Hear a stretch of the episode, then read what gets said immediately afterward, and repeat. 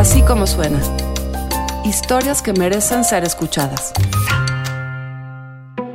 Hola, bienvenidas y bienvenides a Nosotras Voces.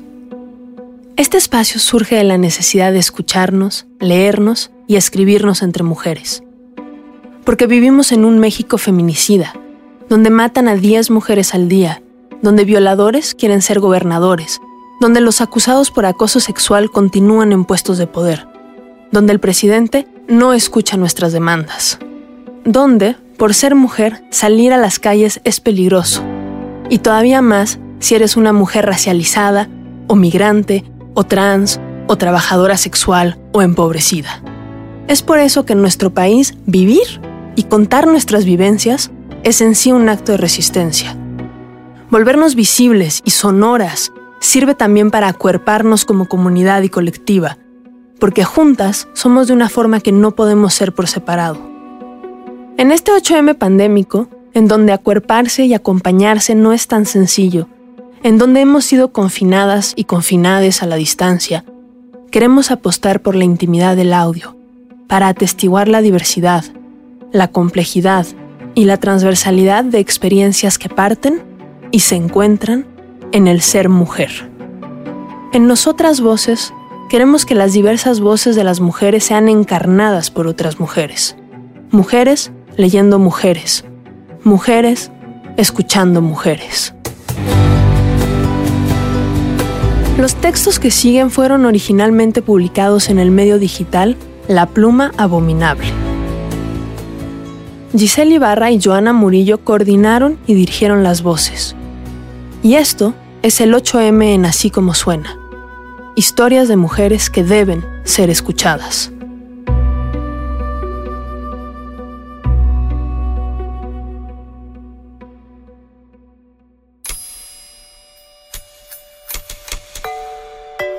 En busca del pezón.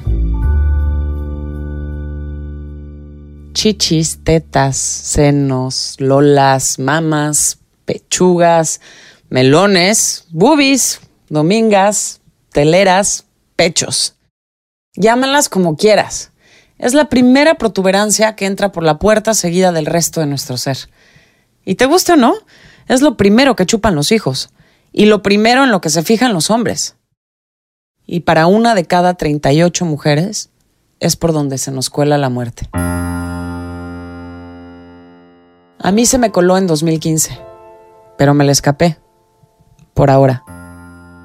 Sentirme una bolita me provocó una sensación similar a la de tirarme en caída libre de alguna montaña rusa de esas gringas. Con la confirmación del cáncer se me presentó, además del tratamiento que eliminaría mi producción de estrógeno, la opción de que se me amputara el seno invadido. Quiero recordar que le dije al doctor, donde va uno, va el otro. Jamás, en mi obsesión por la simetría, habría podido vivir en paz con un solo seno. Y así fue como los perdí. Tres cirugías después fueron reemplazados por unas boligomas de silicona que por la evidente ausencia de las areolas y los pezones parecían dos lustrosas rodillas que se proyectaban del pecho erguidas, tiesas, deformes y desafiando para siempre los efectos de la gravedad. A mis 57 años, mis senos naturales ya no son útiles. Me dije en el afán de acelerar mi adaptación a la nueva realidad. Había dejado de ser relevante la promesa de una nutrición generosa para mis bebés, ahora dos adultos graduados de universidad. Tampoco eran necesarios como arma de conquista. Mi hombre ama todo lo que sobró de mí después que se llevaron en una charolilla del quirófano mis glándulas mamarias sanguinolentas. ¿A quién sabe dónde? Nunca quise preguntar. Pero casi al momento me corregí. Ya no son útiles. Para otros. ¿Y yo qué? Con esta nueva perspectiva, tomé la decisión de mejorar la apariencia de los bultos que ahora reemplazaban mis pechos para mi propia satisfacción y la de nadie más. Y con mi esposo, compañero mío en las buenas y en las malas y peores, viajamos a Baltimore en busca del mejor tatuador de areolas y pezones 3D, Vinnie Myers. No fue difícil dar con él. Bastó una ligera investigación en Google y ahí estaba, con su sombrerito. Desde Los Ángeles, donde vivo, llegar a Vinny implica cruzar Estados Unidos.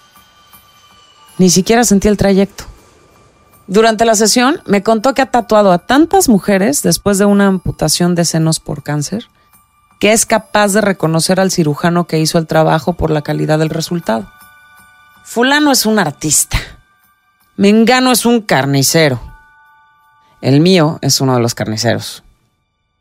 Las cirujanas son las mejores. Claro, las mujeres de mi generación tenemos que abandonar el mito del hombre alfa y abrir los ojos a esta realidad. Hoy en día disfruto mis pezones 3D en el espejo. Me siento más completa, aunque parezcan de caricatura. Y me emociona saber que existen para mí y nadie más. Este texto fue escrito por María Ampara Escandor, autora bilingüe español-inglés. Escribe desde los siete años. Su primera novela, Santitos, fue publicada por Random House y ha sido traducida a más de 21 idiomas y adaptada al cine. Transportes González e hija S.A., publicada por Crown Books, fue traducida a 12 idiomas, ganó el premio del libro del año Maeva en España y está en proceso de ser adaptada a una serie limitada de 8 episodios para televisión en Estados Unidos. LA Weather es su tercera novela, en proceso de publicación por Macmillan Publishers.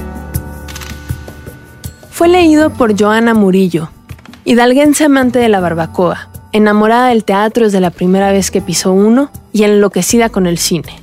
Estudió ciencias de la comunicación solo para confirmar que lo suyo era ser actriz. Produce para poder hacer lo que le gusta, con quien le gusta. Abortista y fiel creyente en la despenalización de las drogas. Mamá de una niña y madrastra de otra.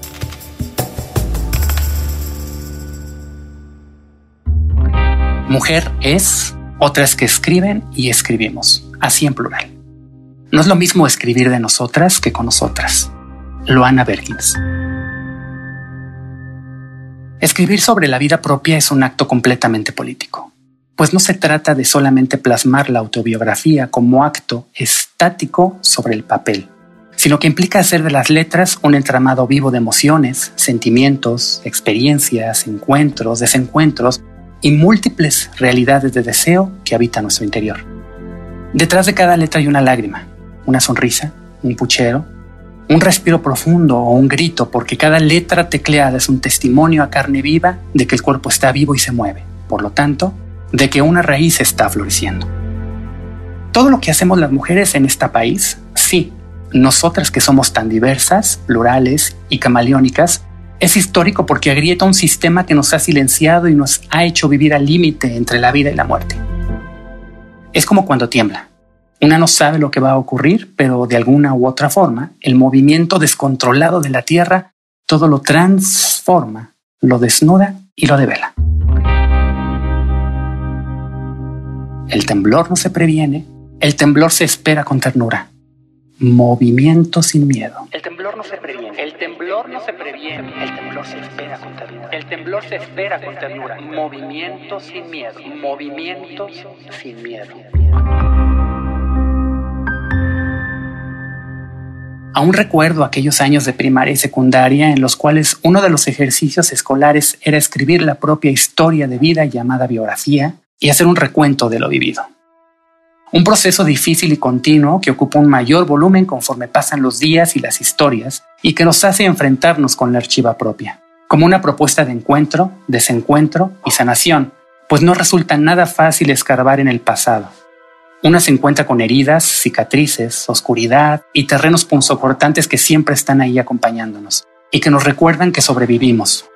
Sin embargo, de vez en cuando es necesario descender al abismo donde también hay vida. A mí me hubiera gustado mucho que mi maestra de español me compartiera que en la vida se muere muchas veces y se renace otras tantas porque cuando me di cuenta de todo el dolor que me hacían sentir las palabras punzocortantes que de las bocas de mis compañeritos salían, cual balas directas, me sentía morir. Con el tiempo me di cuenta de que todo el rechazo, el olvido, la invisibilización y los golpes al corazón que sufrimos las personas trans no se comparan con todo el amor que nos rodea. Nos acompaña y nos abraza y que es parte de nuestra lucha. No importa si te cortan, porque nadie llega a la raíz. Para hacer abismo, hay que tragar luz. No importa si te cortan, porque nadie llega a la raíz. No importa si te cortan, porque nadie llega a la raíz. Para hacer abismo, hay que tragar luz. Para hacer abismo, hay que tragar luz. Cada vez que escribo lo hago de día. Pero hoy en particular ha sido un día especial porque mientras miro al cielo azul que parece un mar invertido, me doy cuenta que la luna está ahí. Me es inevitable reflejarme en ella. ¿Qué hace la luna a las 14.32 de la tarde en ese cielo azul? ¿Que no se supone que ella es la que ilumina las noches? Tal vez pocas personas sepan apreciar a la luna que está en el cielo de un día luminoso, apenas dejándose ver. Y es que nosotras las mujeres trans somos como ella. Siempre estamos ahí aunque no pertenezcamos a ese ahí. Salimos de día para ver la caída del sol, aunque el sol nunca sale de noche a ver cómo nos levantamos. Estamos en todos los espacios que no están diseñados o pensados para nosotras, pero donde seguimos insistiendo que existimos. Tal vez la luna que insiste en regalarle al día un pedazo precioso de noche, aunque el sol le siga temiendo la oscuridad, sea la mejor compañera para escribir y compartir pensamientos, recuerdos, sueños, utopías y deseos de mundos posibles. Soltar las manos implica valentía, coraje y sobre todo una gran satisfacción, pues en las manos también se contienen cosas y es necesario dejarlas fluir para convertirnos en carta o en poema. He venido a acompañar tus caídas, aunque no estés listo para ver cómo me levanto. He venido a acompañar tus caídas. He venido a acompañar tus caídas. Aunque no estés listo para ver cómo me levanto. Aunque no estés listo para ver cómo me levanto. Siento muchas emociones al encontrarme sentada frente a la computadora escribiendo sobre mí. Además en este contexto, pues México es uno de los países más peligrosos para las mujeres trans en Latinoamérica y aún así tomamos el riesgo de abrir los ojos y dejar de ver para mirar.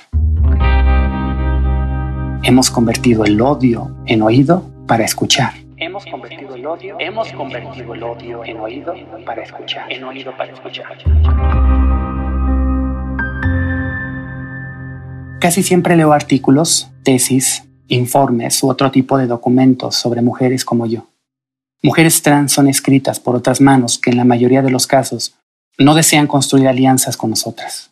Nos utilizan como objeto de estudio y como casos pertinentes para exotizar y para autoadjudicarse una imagen políticamente correcta, disfrazada de extractivismo académico o periodístico, que goza de esta acción de extraer la vida y las voces de lesotres para escribirlas sin convocar a quienes les pertenece este saber. Es aquí donde podemos formularnos una pregunta recurrente. ¿Qué pasa con la escritura de las personas trans? ¿Dónde estamos? Sin la escritura de nosotras no podríamos aproximarnos a esa otra realidad que buscamos día con día en nuestro andar, que se traduce en las batallas que combatimos, encarnamos y que nos atraviesan el cuerpo, los cuerpos.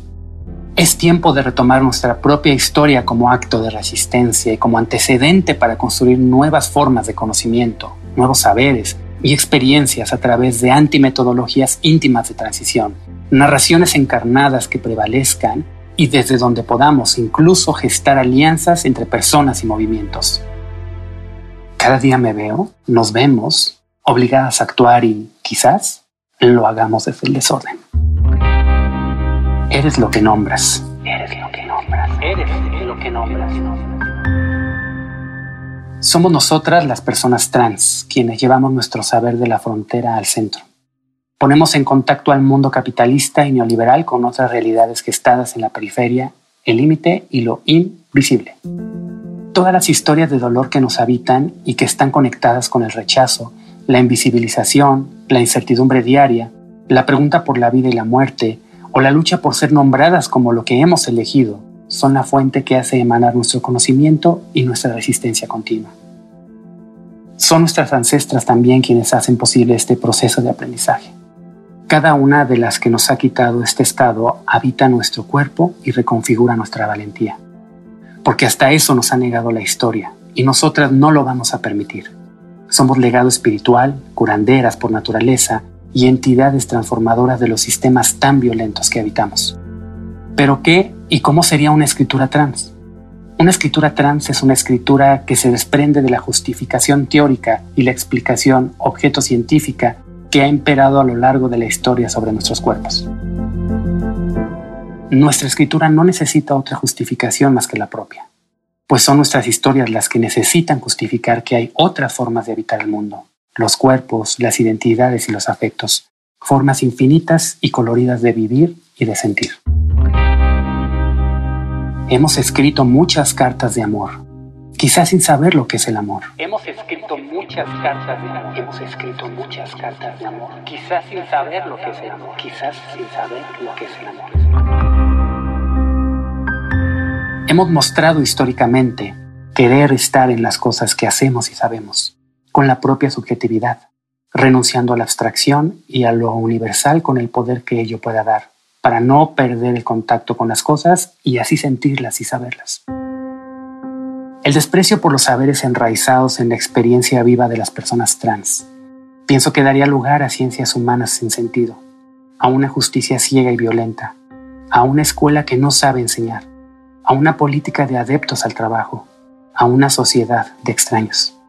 Con nuestra escritura trans hacemos ver que existen otros saberes que se alimentan del intercambio con nosotras y que es también nuestro ser cuerpo, ser a la vez cercana y lejana, silenciosa y locuaz, depositaria de secretos primordiales, amoras que proponemos la libertad. Si caigo, soy ave. Si caigo, soy ave. El texto que escucharon fue escrito por Lía García, o también llamada La novia sirena. Nació en 1989 en la Ciudad de México donde actualmente radica. Es poeta, narradora oral y artista del performance. Es activista y defensora de los derechos humanos de las personas trans. Es aprendiza feminista antirracista, en proceso vivo y continuo de descolonización. Cofundó en el año 2016 la Red de Juventudes Trans México junto a otras activistas trans, abogadas, psicólogas y pedagogas. Sus proyectos pedagógicos se han centrado en construir puentes afectivos entre la experiencia trans, el activismo y el contexto sociopolítico por medio del performance artístico que acontece en espacios de complejidad, que oprimen y encarcelan las identidades de la disidencia sexual, como son las cárceles, escuelas, plazas públicas, mercados y hospitales, entre otras. Fue leído por Ainhoa Cepeda Martínez, comunicadora y maestra en comunicación por la Universidad Panamericana. Es periodista automotriz, siendo la primera mujer con experiencia de vida transexual en cubrir esta fuente en México. Ainhoa se decidió a tomar el volante de su vida en sus textos, buscando dar visibilidad a mujeres transexuales y de cualquier otro tipo por igual, siempre con un enfoque enriquecido por la diversidad que la vida ofrece. Ama los perros, la música electrónica y los autos.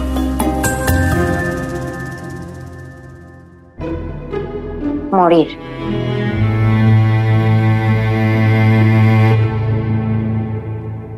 Tenía nueve años. Fue mi primer contacto consciente con la experiencia de la muerte. Ella se llamaba Ofelia. Era la mejor amiga de mi madre y de mi padre. Junto con ellos, siento que era la persona que más nos quería a mí y a mi hermano. No tuvo hijas ni hijos, nunca se casó, y aunque hubieron galanes, no tuvo, según me cuentan, intenciones de casarse o vivir con alguno. Dudo que por falta de amor, y sí de convicción de que esa era la vida para ella. Era muy inteligente y culta. La impresión que tengo grabada en mi corazón es que nos amaba con la certeza de que éramos grandes personas. Bendita. Nos trataba con enorme respeto y en ocasiones en las que mi madre estuvo ausente, ella se encargó de llevarnos a museos, hablarnos de historia de México y el mundo, de compartir con nosotros lo que a ella le apasionaba. Me enseñó a escribir cartas y a llevarlas al palacio postal para completar el ritual del envío. No es que fuera especialmente cariñosa, estaba poderosamente presente y en esa presencia su amor era contundente. Entre otras maravillas, fue conocida por preparar una pócima de hierbas para devolver tono en el vientre de mujeres que recién habían parido. La preparación, sin embargo, tenía un componente contradictoriamente letal. Aunque el uso era en cantidades pequeñas, ella guardaba una reserva que una tarde estalló en su cocina y la envió a un hospital por muchas semanas, en las que mi madre y mi padre hicieron rondas para verla a diario. No tuvieron que articular el anuncio de su muerte. Me sentaron junto con mi hermano y la manera en la que me miraron bastó. Se detonó un zumbido en mi interior que lo ocupó todo y salí corriendo por la puerta de nuestro minúsculo departamento. Corrí hasta el patio interior, como si en esa carrera pudiera escapar del inmenso dolor que sentía hasta que los brazos de mi padre me encontraron. Por días y noches no hice sino pensar en ella, en cómo debía haberse sentido, en todas las cartas que debía haberle escrito mientras no pude verla, en lo triste que me sentía por haberla perdido. El fin de su vida definió de tajo el final de una etapa de la mía y mi relación con la muerte, que se concretaría como un murmullo apenas audible en mi interior. Las muchas conversaciones previas que había tenido sobre morir, el final de la vida, las circunstancias en las que ocurre, no fueron suficientes. No bastaron las dulces intenciones familiares de hablarme todo lo que pudieran y con toda honestidad al respecto. Primero porque de manera casi automática hay un énfasis en prepararte para la vida y sus transiciones, para el momento siguiente, para un próximo logro, para un siguiente año, pero no para la muerte. Y segundo, porque justo no había preparación suficiente, al menos no para una primera muerte así, y que esa experiencia puede sentirse de esa forma, como un golpe de tristeza e incertidumbre, y que eso está bien también, está en la médula de nuestra humanidad. Nuestras tradiciones parecieran vincularnos codo a codo con esta experiencia, pero es así. Nada de lo que viví en ese momento tuvo una relación evidente con el Día de Muertos, ni con el papel picado, ni con las calaveras de azúcar, tradiciones que Ofelia, por cierto, amaba. Los altares que había ofrendado hasta entonces habían sido para personas con las que no había convivido, que no recordaba haber abrazado o amado, aunque hermosos, no fueron recursos de contención. En el fondo tal parece que evitamos a la muerte, tanto como a la vejez. Obviamos pensar en ella, en sus repercusiones, en su significado. Con ello, eludimos prepararnos tanto para la muerte de nuestros seres queridos como para la propia. Y el resultado es una profunda imposibilidad y angustia para lidiar con ella en las circunstancias en las que se decide presentarse que pueden ser tan diversas como aparentemente injustas. Años después, y lecturas y conversaciones y películas y otras muertes posteriores, comencé a comprender que prepararnos para la muerte es una decisión y un proceso. Para acompañar, si es nuestro destino, a quien deja esta vida. Sé que podemos estar presentes, tomar su mano y darle valor en ese momento que puede resultar confuso e incierto. Que podemos recordarle que todo está bien y estará bien, que su vida ha sido y será agradecida, celebrada, que ha sido una persona amada, generosa, valiente, digna, que su presencia prevalecerá y nos inspirará hasta que nos toque partir. Podemos cantarle al oído y honrar su paso por esta tierra incondicionalmente. El solo hecho de estar vivo cuenta para cada ser humano y tiene derecho a ese último e importante reconocimiento, el de su paso por este mundo. Hoy, la pandemia por COVID-19, y en ese sentido ha sido generosa, ha traído consigo un despliegue de enseñanzas tan definitivas como su presencia. Una de las más importantes para mí, da quizás un renovado giro a la danza que ha sido mi vínculo y compromiso con la muerte al recordarme que aquellos que he amado tanto en la vida y los que no, pueden morir en completa soledad. Y yo también. Y en ese sentido, y de la misma forma que si acompañáramos o fuésemos acompañados, nos merecemos el mismo amor, la misma ternura y el mismo reconocimiento. Nos debemos, personalmente, aprender o recordar el enaltecer las vidas de aquellos que se van sin compañía física. No creo que debamos ser necesariamente religiosos. Las plegarias también surgen desde lo más profundo de nuestra esencia humana. El deseo sincero de que todos aquellos seres que hoy están solos, de cara a morir, encuentren en su corazón los sonidos de los momentos más dulces de su vida, el brillo del sol en sus ojos, la caricia de una noche pacífica, las palabras de quienes los amaron. Y si no tuvieron nada de esto, la certeza incondicional de que su vida tuvo valor. Lo mismo para mi bella Ofe y para nosotras y nosotros mismos. Que vayamos recogiendo en vida momentos llenos de significado. Que en ese momento decisivo Pase lo que pase, sepamos que fuimos suficiente, que podamos abrazarnos sin juicio alguno a nuestra propia voz, a la luz interna y profundamente personal que nos ha guiado, a nuestro propio amor, que estemos ahí, presentes y bellos, para perdernos en nuestra propia y cálida bienvenida a lo más profundo de nuestro ser, hasta extinguirnos.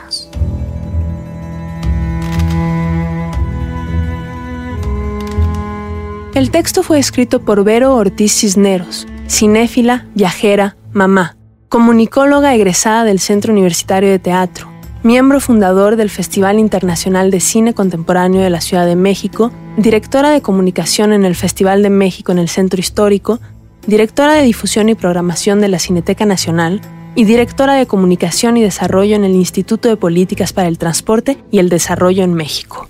Actualmente es responsable del área de publicaciones de nivel global de ITDP, organización con oficinas en diversas ciudades del mundo, líder en movilidad y desarrollo urbano sustentable. Colabora como consejera de comunicación en la Feria de Arte Material, el Abierto Mexicano de Diseño y MUTEC. Fue leído por Eduarda Gurrola. Ella comenzó la carrera de intérprete en 1987, en teatro y cine ha trabajado continuamente en teatro, cine, radio y televisión desde entonces. En teatro se ha presentado en obras como El Cántaro Roto, dirigido por Harald Clemen en 1996, Hamlet, dirigido por Juan José Gurrola en el 2006, La Casa Limpia, dirigido por Debbie Saibetz en el 2011, Who Shot the Princess en el 2011 y Phantomas Monster 2016, dirigido por Gene Müller en Austria, entre muchas otras. En cine ha protagonizado largometrajes como El Evangelio de las Maravillas de Arturo Ripstein de 1998, El placer es mío de Elisa Miller en el 2014, Luciérnagas de Bani Koshnudi 2018, entre otros. Como actriz de reparto ha estado en más de 20 largometrajes dirigidos por los más reconocidos directores mexicanos. Su trabajo en la televisión empieza en Carrusel, Televisa, en 1987. Con Argos Televisión hace, en 1998, La vida en el espejo. En 2010 hizo Soy tu fan para Canal 11. Ha dirigido espectáculos relacionados con la música y el arte desde 1998. Además de los espectáculos de performance Monoblock 2013 en la Bienal de Porto Alegre, Brasil, y Jazz Palabra en LACMA, Los Ángeles, Estados Unidos 2015. Ganó como mejor actriz el premio Ariel en el 2020.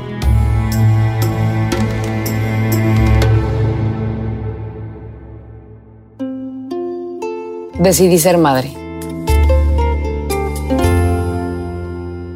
Nunca tuve la certeza, el acérrimo deseo de querer ser madre. Si bien tampoco anulaba definitivamente la idea de tener hijos, esta se me presentaba como un paisaje desconocido invadido por una densa niebla. No me imaginaba soportando los embates del embarazo, el parto, el puerperio, la crianza, de todas las exigencias que implica traer un ser humano al mundo. Finalmente, sin que un anhelo desenfrenado por maternar llegara a poseerme, elegí el viaje sin retorno a ese territorio lejano y, sobre todo, salvaje. Siempre tuve la sospecha de que crear, criar, es la chinga más grande de la vida. Hoy puedo afirmar que tenía toda la razón. El compromiso de cuidar un hijo responde a nuestro egoísmo por haber decidido su existencia. Cuenta Daniela Rea en Mientras las niñas duermen. Suena bastante justo, una especie de balance natural entre criatura y creador. Sin embargo, en ocasiones es difícil percibir ese cósmico equilibrio entre mi hija y yo.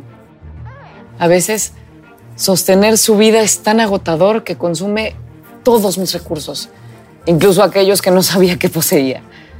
Me exprime gota a gota, se engolosina conmigo, de mí, y mientras ella se colma de vida, mis fortalezas se evaporan.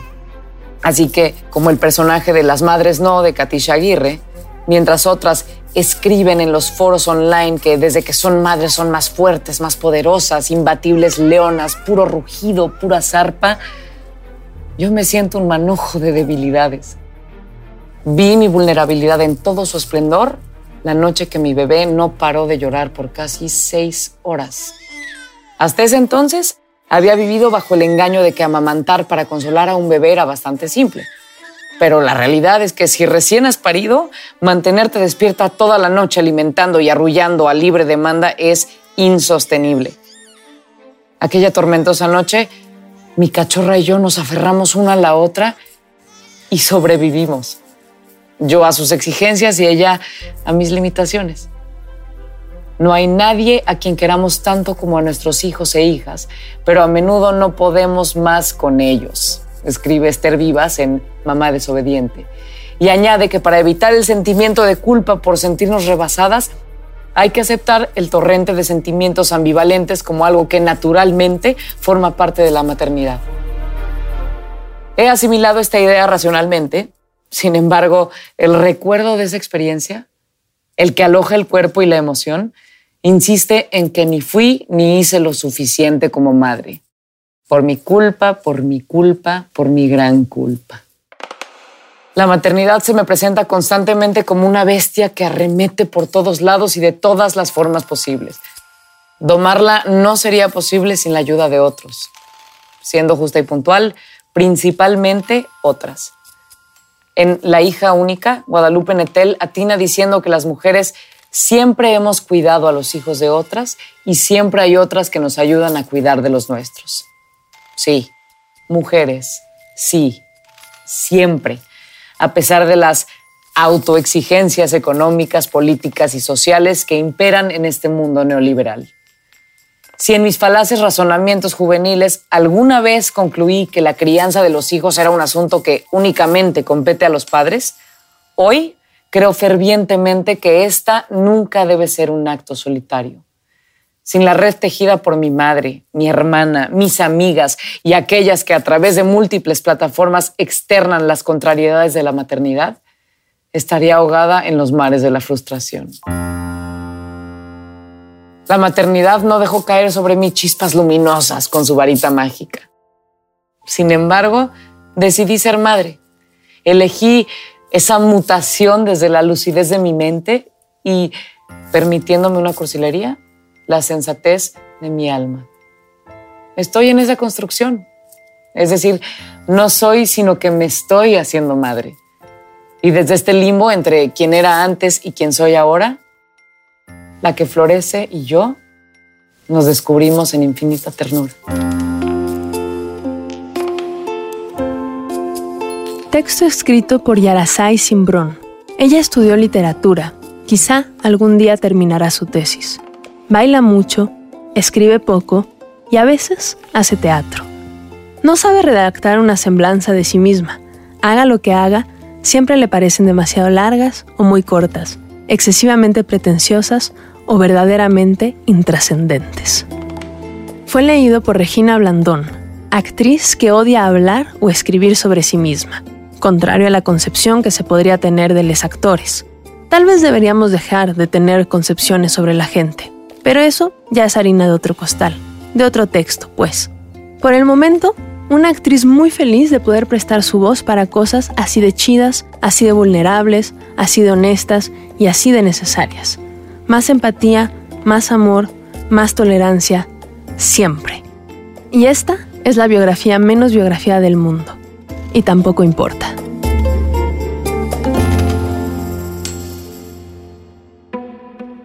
Las ilustraciones que acompañan este podcast son de Julia Reyes Retana.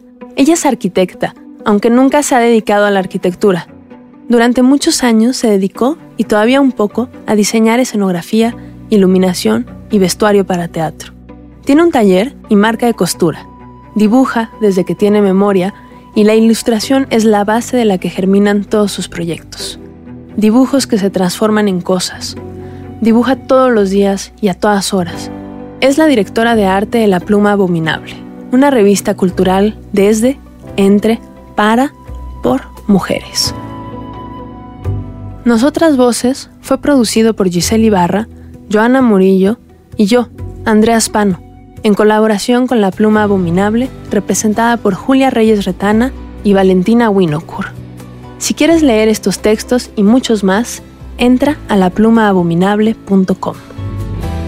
Edición y mezcla de Hugo Santos Quevedo, música de Santiago Mijares.